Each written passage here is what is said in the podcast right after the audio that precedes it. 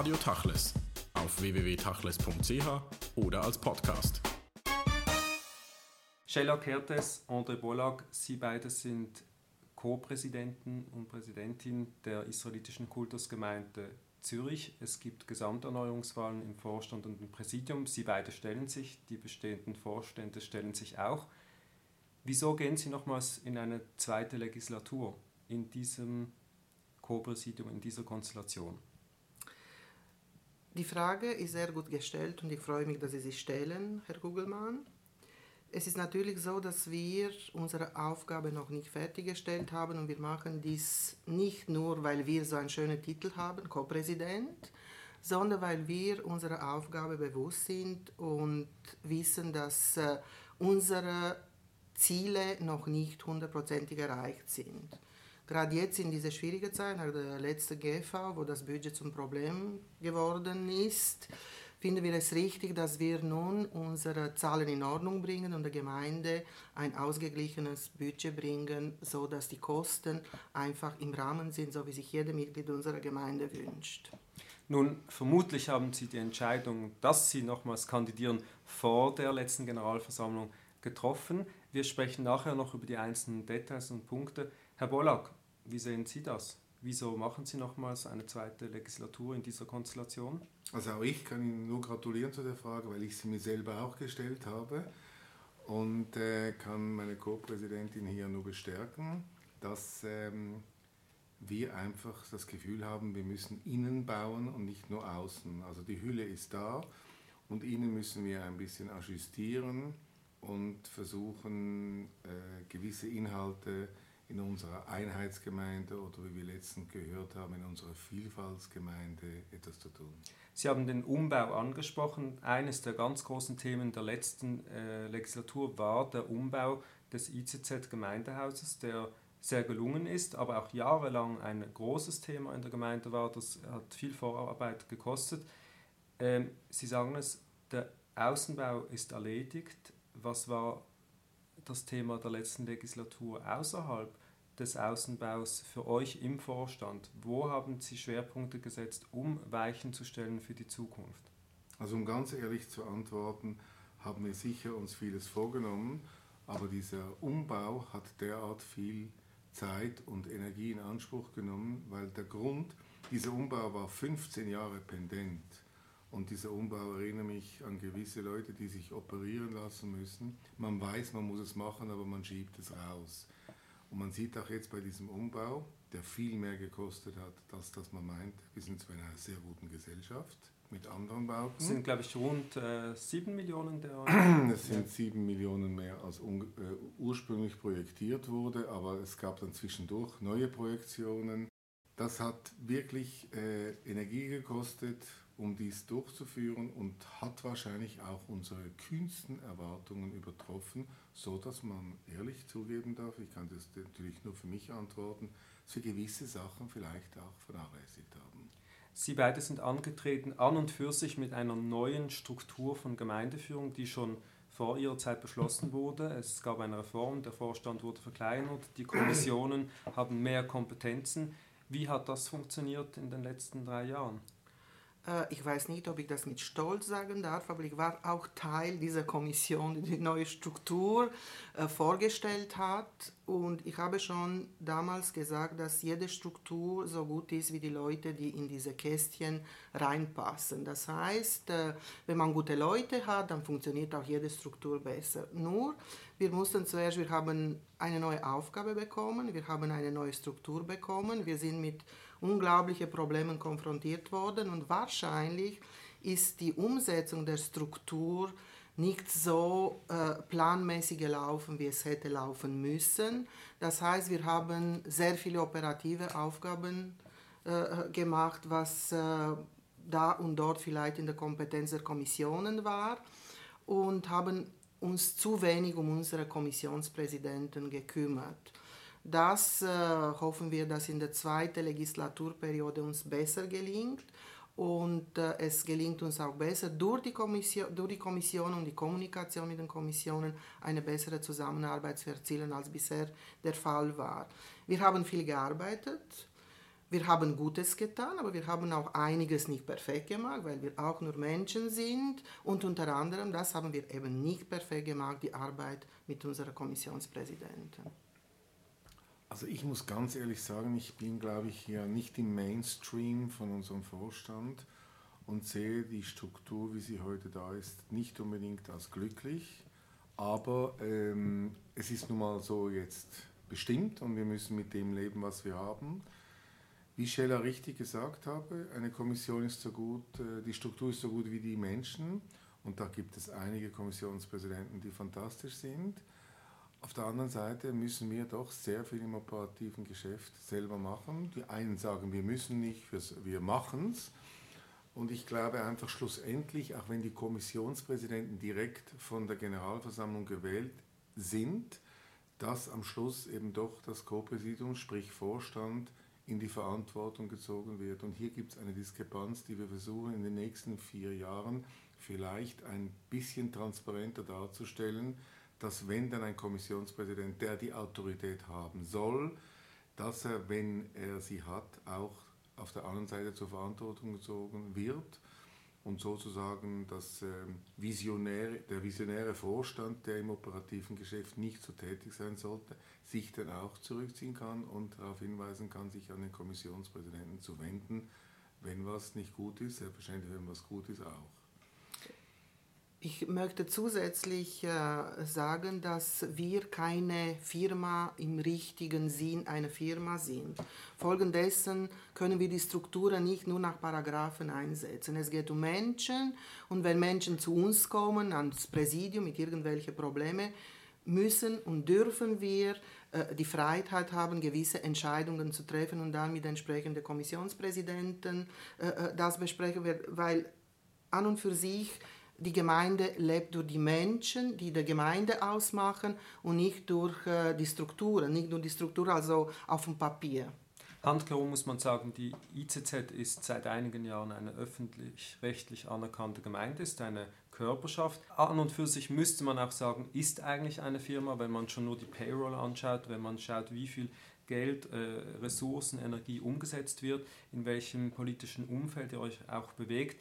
Als ihr angetreten seid, war ja vieles ein wenig, ich nenne es mal desolat, viele offene Punkte, die Stimmung war angeschlagen, hat vielleicht auch mit der Vorgeschichte zu tun, wie es zu eurem, zu eurer Wahl und der Kandidatur dann überhaupt gekommen ist. Wenn man das aber sagt, dass in den letzten drei, Jahr, vier Jahren die Weichen neu gestellt wurden, inhaltliche Überlegungen neu eingebracht wurden, wie würden Sie sich denn heute sehen als Gemeinde auf dem Platz Zürich? Haben Sie realisiert als das, was Sie sich vorgenommen haben, auch im öffentlichen Umfeld? Also ich kann ja auch hier wieder nur für mich sprechen. Sie werden nie aus meinem Munde hören, dass wir realisiert haben, äh, weil hier die gewisse Selbstkritik dazugehört. Und ich glaube, auch da ist Sheila und ich äh, ein gutes Team. Wir beide sind in erster Linie nicht zufrieden, die anderen müssen zufrieden sein und wir müssen selbstkritisch sein und hinterfragen uns. Noch einmal ein kurzes Wort zur Struktur. Ich glaube auch, dass wir in diesem Team funktioniert hätten in der alten Struktur. Also wenn wir jetzt funktionieren, möchte ich sie schon ein bisschen, ist das also personell bedingt und nicht unbedingt strukturbedingt. Wenn wir in einem alten Vorstand ein Co-Präsidium gehabt hätten, der große Vorteil ist, dass wir ein Fünfervorstand sind, schnell agieren können und innerhalb von ein paar Stunden per E-Mail zu einer Entscheidung kommen. Also wir haben die größere Flexibilität, als wenn wir einen neuner Vorstand hätten. Aber ansonsten möchte ich jetzt nicht sagen, dass es Leute, es gibt ja Leute, die uns sagen, wir haben realisiert. Und es ist gut, wenn es die anderen sagen, wir wollen es nicht selber sagen. Aber das ist nicht strukturbedingt. Trotz allem, das ist auch äh, bedingt, weil wir jetzt gut harmoniert haben und so gut ergänzt haben. Auf jeden Fall müssen Sie mit dieser Struktur vorderhand weiterhin arbeiten, auch in der nächsten Legislatur. Wollen wir mal versuchen, das auch runterzubrechen auf die Themen der Zukunft, die auf die ICZ und auf die Einheitsgemeinde der ICZ zukommen. Man kann ja den Eindruck gehabt haben in den letzten Jahren, dass ihr nicht nur versucht habt, eben das Außenleben zu ändern, sondern auch inhaltlich neue äh, Weichen zu stellen. Das eine Thema ist das Rabbinat, das andere Thema ist aber auch immer wieder damit verbunden die Frage, was oder wie versteht ihr die Einheitsgemeinde ICZ?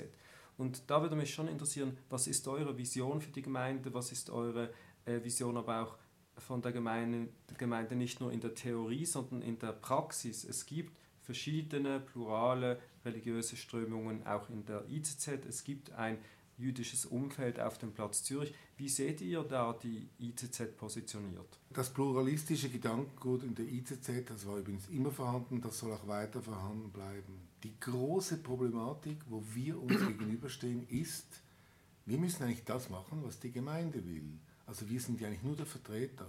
Unsere Aufgabe in den nächsten vier Jahren wird sein, oder zwei Jahren, whatever, herauszufinden, was die Leute wollen. Jetzt gibt es bei einer normalen Generalversammlung zwischen 200 und 400 Leute, die kommen. Aber die, die nicht kommen oder sich nicht äußern, von denen wissen wir nicht, was sie wollen. Also sind wir hier im Dilemma.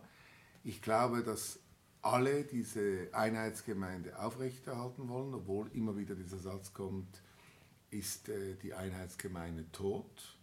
In Deutschland funktioniert es, natürlich auch wegen dem Geld, weil dort der Staat die Gemeinden zahlt und sie haben dort die ganz orthodoxen und die Liberalen in einer Gemeinde. Ich weiß nicht, ob das funktionieren würde, wenn der Staat mehrere Gemeinden erlauben würde. Hier bekommen wir kein Geld, deswegen haben wir auch vier Gemeinden in Zürich, was für viele Ausländer unverständlich ist bei einer Zahl von knapp 8000 jüdischen Menschen in Zürich. Ich glaube, wir müssen unsere Jugend hier ins Auge fassen, weil wir spüren leider ein großes Desinteresse der Jugend, am Gemeindeleben teilzunehmen. Sie sind zwar teilweise noch Mitglied, andererseits wird für sie zu wenig gemacht. Wenn ich da mit Jugendlichen zusammen bin und den berühmten Satz, der zwar nicht von Kennedy ist, aber von Kennedy zitiert wurde, frag nicht, was das Land für dich tun kann, sondern frag, was du für das Land tun kannst, dann herrscht meistens Schweigen im Wald. Aber wir werden in den nächsten Monaten den Kontakt zu der Jugend suchen auf die eine auf die andere Art und sie wirklich in den Entscheidungsprozess einzubeziehen, Kur vadis. Die Frage war äh, nach der Einheitsgemeinde. Ich finde, solange unser Spektrum von Mitgliedern vom links bis rechts und vom rechts bis links. wenn sich die Leute mit Respekt begegnen und respektvoll gegenüber den Gedanken der anderen sind, ist für mich eine Einheitsgemeinde erreicht. Das ist unsere Einheit. Wir sind alles äh, Jewish by Heart und von links nach rechts. Also wir sind zusammen in dieser Gemeinde, weil wir zu unser Judentum stehen. Jeder hat das Recht, sein Judentum so zu leben und erleben, wie es für ihn am besten ist und wie es äh, äh, für ihn sein Judentum äh, eigentlich als, als Judentum zu sehen ist. Und das, äh, denke ich, ist eigentlich die große Frage, sind wir so weit, akzeptieren wir uns gegenseitig weil äh, ich weiß es nicht, ob ich sonst mit all diesen zweieinhalbtausend Menschen Kontakt hätte, wenn wir nicht in eine jüdische Gemeinde wären. Äh, also unser, das erste Prinzip ist, wir sind jüdisch, darum sind wir zusammen, das ist die Grundidee der, der, der Gemeinde. Und äh, ich habe doch langsam das Gefühl, dass die Leute immer mehr begreifen, dass ein Zusammensein notwendig ist, von links nach rechts, von rechts nach links und dass man sich gegenseitig unterstützen und akzeptieren muss. Das klingt an und für sich sehr schön und gut, so wie oft auch bei den Wetterprognosen.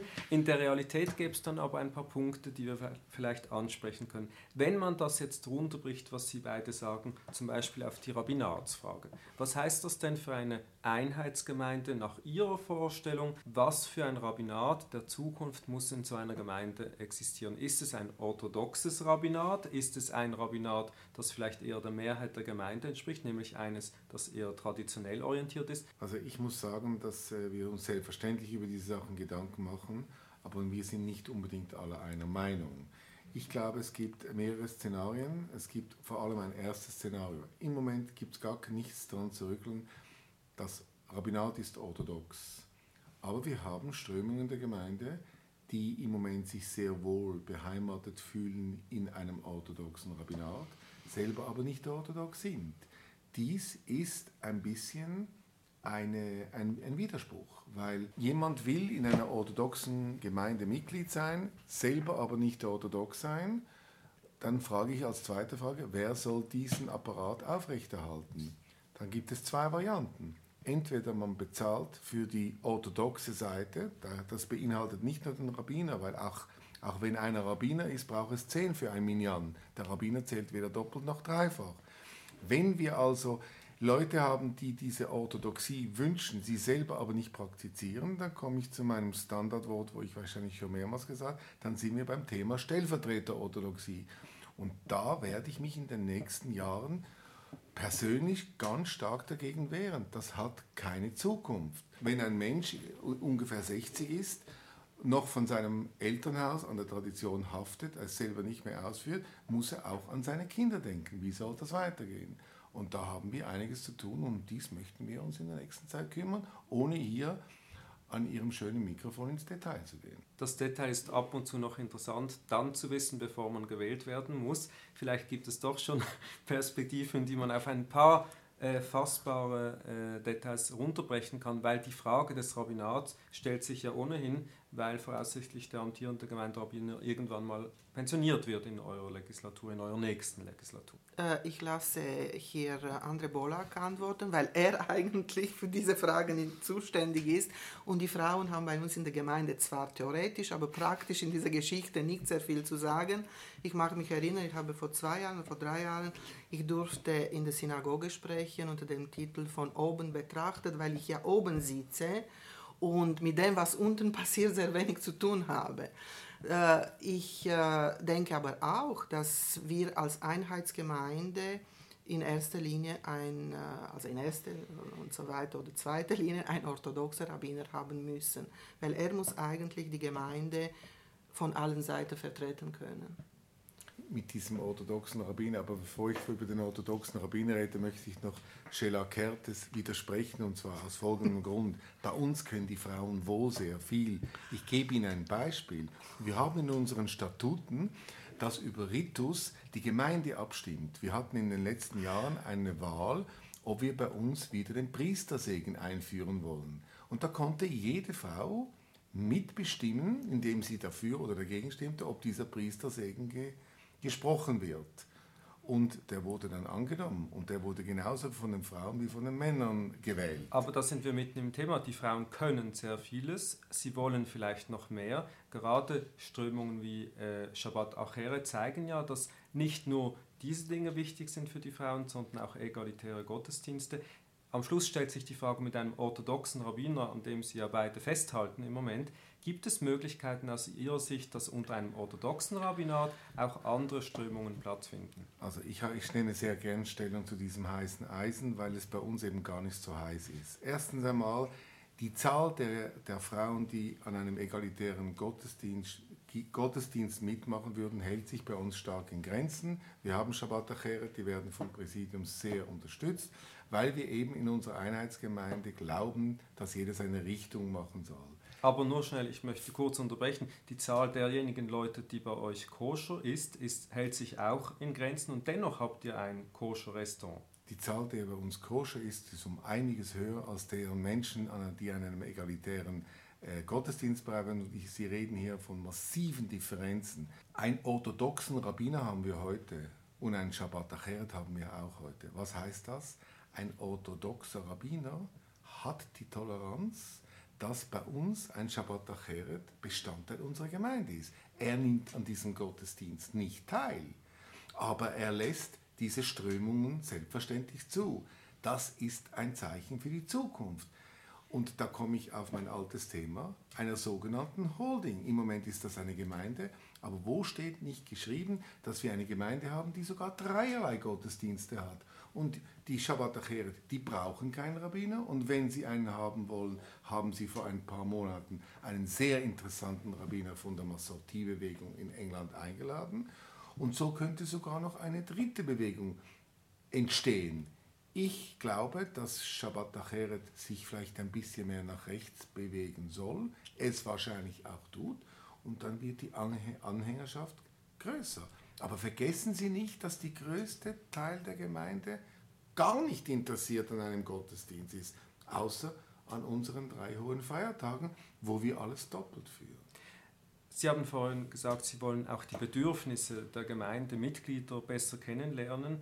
Ähm, Dies ist ein Thema der Bedürfnisse, die religiöse Ausprägung und Ausrichtung der einzelnen Mitglieder. Welche Strömungen haben Platz?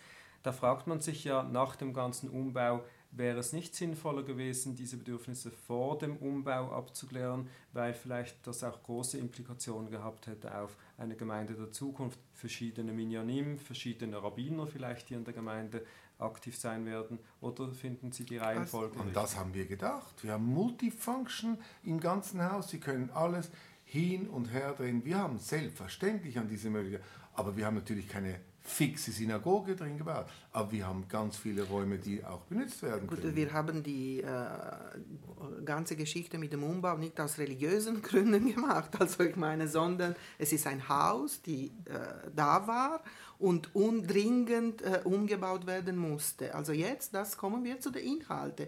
Äh, André hat am Anfang gesagt, das Haus ist gestellt, also die Inhalte müssen jetzt also besser rein, wir müssen sie besser platzieren. In den letzten vier Jahren konnten wir natürlich äh, einige Wünsche und äh, unsere Mitglieder kennen. Es gibt immer eine Wunschliste. Ich glaube, das Allernächste, was wir machen müssen, ist unser Leistungskatalog richtig unter der Lupe nehmen und genau schauen, was die Gemeinde will, was die Gemeinde braucht und vor allem, was die Gemeinde zahlen kann. Äh, weil heute sind wir äh, zu einem Punkt gekommen, wo die Wunschliste zu lang und zu groß geworden ist für das, was die Gemeinde sich leisten kann.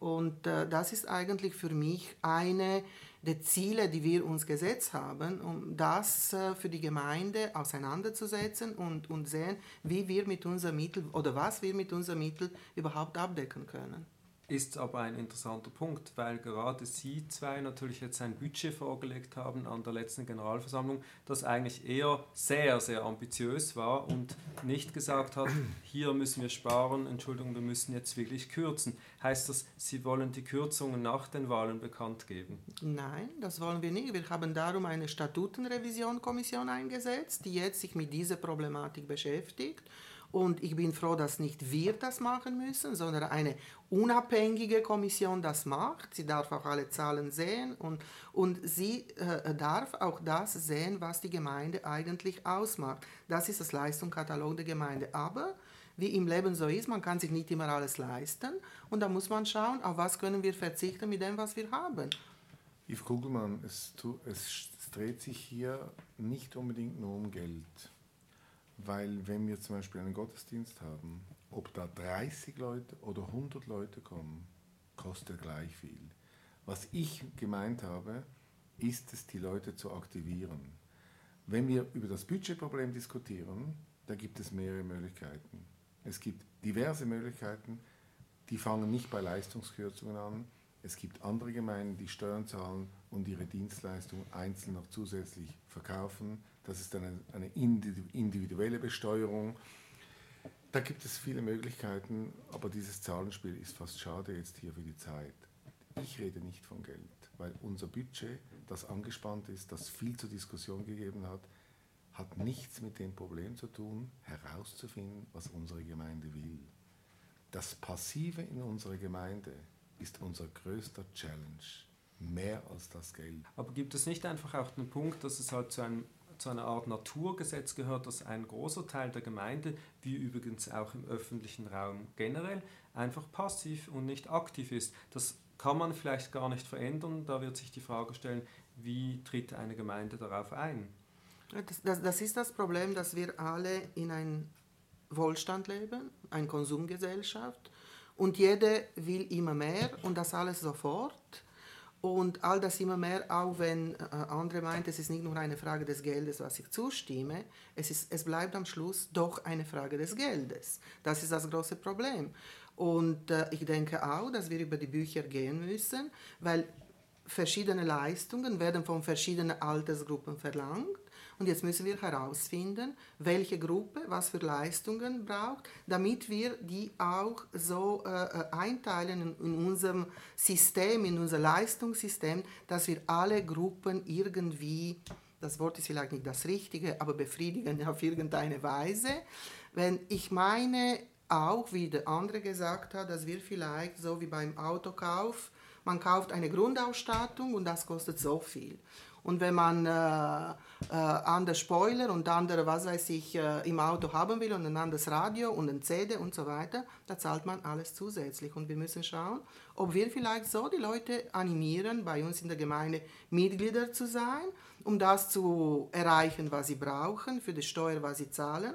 Und wenn sie etwas mehr wollen, dann zahlen sie sich halt etwas Modular. mehr. Ja? Modular. Als größte Gemeinde in der Schweiz, was ist eure Position und was ist eure Funktion, eure Funktion nach eurem Verständnis innerhalb des jüdischen Dachverbands Schweizerischer Israelitischer Gemeindebund. Es gibt seit längerem Diskussionen, die auch an der letzten Delegiertenversammlung leise zum Ausdruck gekommen sind, dass die Großen in diesem Dachverband unter den jetzigen Präambeln eigentlich nicht viel zu bekommen haben. Was ist eure, ohne Details, äh, Ausrichtung für die nächsten Jahre in diesem Punkt? Ich kann Ihnen nur sagen, was die Ausrichtung im nächsten Jahr ist, nicht Jahre. Es gibt momentan eine Kommission, die unter Nadia Gut arbeitet. Und das ist die Zukunftskommission. Das ist die Zukunftskommission und ich habe schon mehrmals gesagt, dieses Resultat müssen wir abwarten. Wir sind auch Gastgeber im Mai für die DV im Rahmen unseres 150-jährigen Jubiläums und selbstverständlich sind wir höfliche Gastgeber. Deswegen ist es momentan wirklich nicht opportun, über unsere zukünftigen Absichten reden, was der SEG anbelangt. Aber eines kann ich Ihnen versichern, es wird nicht gleich bleiben. Da ist sich das Co-Präsidium wohl einig. Ja. So ist es. Das 150-Jahr-Jubiläum steht an im März. Einiges oder sogar vieles ist geplant. Ein großes Ereignis für eine jüdische Gemeinde, gerade noch in Europa, wo eine kontinuierliche Geschichte eigentlich thematisiert werden kann. Für euch ist es natürlich ein großes Jahr, auch weil ihr beide wahrscheinlich gewählte Präsidenten sein werdet in diesem Jubiläumsjahr. Darüber hinaus, also neben der Symbolik, was bedeutet das für euch und wie wollt ihr die Gemeinde positionieren, weil es doch auch in einem öffentlichen Umfeld passieren wird, dieses Jubiläum. Die Gemeinde neu zu positionieren ist sehr schwer. Nicht neu, wie? Ja, wie zu positionieren. Also ich, für mich wäre schon wichtig, dass den Leuten eigentlich ihres, ihres Glück, überhaupt ihren Glück verstehen, dass eine Gemeinde, die unversehrt 150 Jahre in der Schweiz existiert. Ich glaube, vielen Leuten ist es überhaupt nicht klar, was sie für ein Glück haben, dass sie in der Schweiz geboren sind, dass sie eine jüdische äh, Gemeinde haben, die so alt ist. Und ich glaube, das werden wir sicher im nächsten Jahr also feierlich äh, äh, auch zeigen, dass wir äh, zufrieden und glücklich sind damit. Und ich glaube, unsere Aufgabe ist, diese Gemeinde so zu positionieren, dass unsere Kinder und vielleicht auch Enkelkinder, wir sind beide soweit, einen Platz haben, wo sie ihr Judentum und ihre Jüdischkeit frei leben können. Und das ist für mich von großer Wichtigkeit, weil ich leider aus einem Land komme, die nicht das Glück habe, hatte, eine jüdische Gemeinde äh, zu haben, die so lange am Leben existieren durfte. Geburtstage sind Gelegenheiten. Und wie Scheller eben richtig gesagt hat, wir können ja nichts dafür, dass das genau in unsere Amtszeit fällt, falls wir gewählt werden. Aber ich glaube auch, dass wir diesen Geburtstag benutzen müssen, um vielleicht eben diesen passiven Mitgliedern gewisse Sachen bewusst zu machen und äh, mit unseren diversen Festlichkeiten den einen oder den anderen animieren können, zu kommen und da vielleicht nachzudenken. In diesem Zusammenhang wird ja ein Buch erscheinen über 150 Jahre ITZ und ich verspreche mir davon eigentlich sehr viel. Gut, ich habe gesagt, es ist ein symbolischer Akt. Die Gemeinden werden ja gemeinhin auch ein wenig als Auslaufmodell dargestellt. Es gibt viele andere jüdische äh, Organisationen, die Alternativen anbieten, speziell auch in der Schweiz jetzt zum Beispiel Chabad, das ein Gegenmodell ist zur Gemeinde an und für sich. Widerspreche ich äh, total. Sie haben vorhin über die Finanzen Eine gesprochen. Ergänzung. Das kann man so oder so sehen. Ich wollte eigentlich ein anderes Thema in dem Zusammenhang ansprechen. Wenn man die Gemeinde sozusagen für die Zukunft neu erfinden muss, damit eben diese Jungen dabei bleiben, wie, wie wollen Sie sich da äh, auf eine Konzeption einlassen? Sie können ja nicht nur die Gemeindemitglieder fragen, sondern man muss ja irgendwie auch Ideen einbringen, Konzepte haben, die man vielleicht schon ein wenig andeuten kann.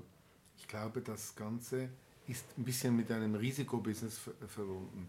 Wenn jemand krank ist und er geht zum Arzt, hat der Arzt eigentlich die Pflicht, dem Kranken zu sagen, dass er krank ist. Auf der anderen Seite ist es für ihn schwierig, ihm die Wahrheit zu sagen und würde vielleicht ihm lieber sagen, es ist nicht so schlimm. Es gibt immer noch eine große Mehrzahl unserer Mitglieder, die hauptsächlich Mitglieder einer Gemeinde sind, weil sie jüdisch begraben werden wollen. Wenn man einzeln dies, dieses heiße Thema anfasst, werden das viele Leute aber nicht zugeben. Also muss man eine gewisse Konfrontation suchen oder nennen wir es sogar Provokation und das müssen wir im Vorstand, im Präsidium absprechen, wie wir da vorgehen um die Leute wach zu rütteln, weil wie Sheila Kertes gesagt hat, sie ist in einem Land geboren, wo nichts selbstverständlich war. Bei mir war leider immer alles selbstverständlich. Warum sage ich leider? Weil es leider immer wieder außen Bedrohungen braucht, dass die Leute realisieren, dass eine jüdische Gemeinde kein Auslaufmodell ist. Aber lassen Sie mich das Beispiel aufnehmen. Ein Problem heute ist ja, dass die Gemeinden sich in einem Wohlstandsumfeld bewegen, egal ob jetzt während oder ohne äh, Wirtschaftskrise. Und zugleich bedeutet das natürlich, dass die Bindung an die Gemeinde kleiner wird. Ein großer Teil der Leute verbringt äh, die Feiertage in Israel, ist nicht mehr im Zentrum der Gemeinde dann, wenn die Gemeinde eben äh, die Dinge begeht, die das Judentum ausmachen. Also kann man nicht vielleicht einfach auch sagen, die Gemeinde wird so oder so immer weniger wichtig und sie können das gar nicht beeinflussen. Das, das, das glaube ich nicht so. Also man spricht immer auch immer von den Jungen. Wer sind eigentlich die Jungen? Wer ist die junge Generation? Sind unsere 18-Jährigen, sind unsere 25-Jährigen oder sind die 35-Jährigen? Weil ich denke, unsere Kinder gehen in den jüdischen Kindergarten in der Gemeinde, nachher gehen sie in die jüdische Schule, nachher gehen sie im Jugendbund in unserer Gemeinde und dann sind sie 18 oder 20 und sie möchten andere Leute kennenlernen. Also gehen sie ins Ausland. Und so beginnt die Internationalisierung unserer Gemeinde, indem sehr viele zum Beispiel ihre Ehepartner und so weiter im Ausland äh, äh finden. Ein Teil davon bleiben dort, aber die meisten kommen zurück mit ihrer israelischen Ehemann oder israelischen Ehefrau, die da in großer Menge heute in unserer Gemeinde sind. Und sie sagen äh, sicher, sie verbringen die Feiertage in Israel, aber sie kommen immer wieder zurück. Und sobald sie verheiratet sind und Kinder haben, beginnt dieser Rad sich von, von neuem zu drehen. Mit dem Kindergarten, mit dem Jugendbund und so weiter und so fort. Es ist ein Dauerprozess und ich glaube nicht, dass die jüdische Gemeinde als solche am Aussterben ist. Man muss sie modernisieren, anpassen. Darum ich komme immer wieder, man muss einfach die Leistungen so modernisieren, dass sie attraktiv wird.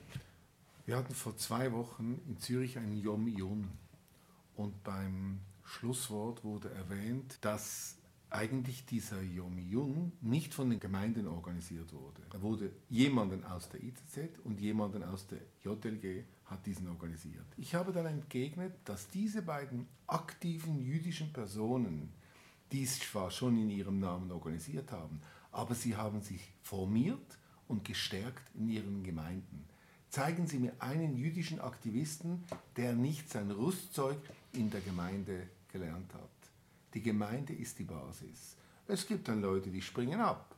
Aber die Gemeinde ist fast wie, wie der Jugendbund, wo man sich formt.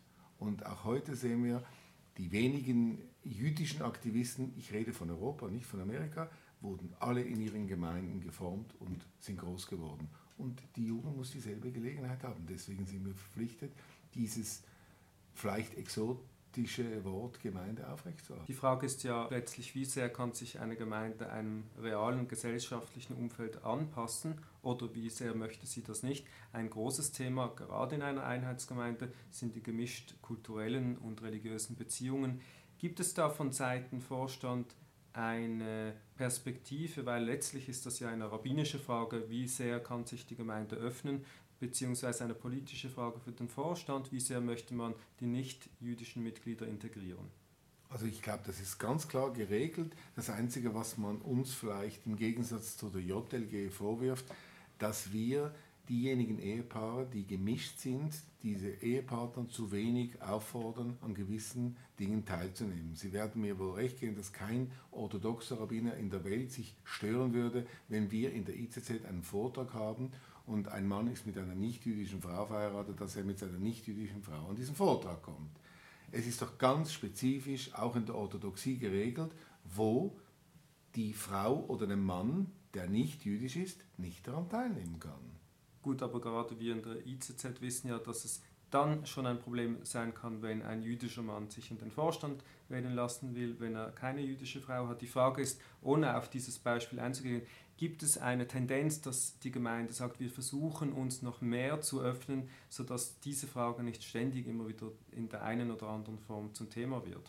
Ich weiß, auf welche Geschichte Sie anspielen, ohne um Namen zu nennen. Ich würde sagen, wenn sich dasselbe Problem heute stellen würde, dies kein Argumentarium wäre, einen solchen Menschen nicht zu wählen. Ich glaube auch, dass die Gemeinde nach dem Vorfall vor vielen Jahren also doch zu dem Erkenntnis gekommen ist, dass man solche Geschichten auch anders regeln kann und die äh, jüdischen Leute, die mitmachen wollen, können jeden Position, sie sind sogar gebeten und ich bitte alle äh, mitzumachen und da können sie bis im Vorstand und im Präsidium gewählt werden. Ich glaube doch, dass die Gemeinde etwas moderner geworden ist, was, was dieses Thema betrifft.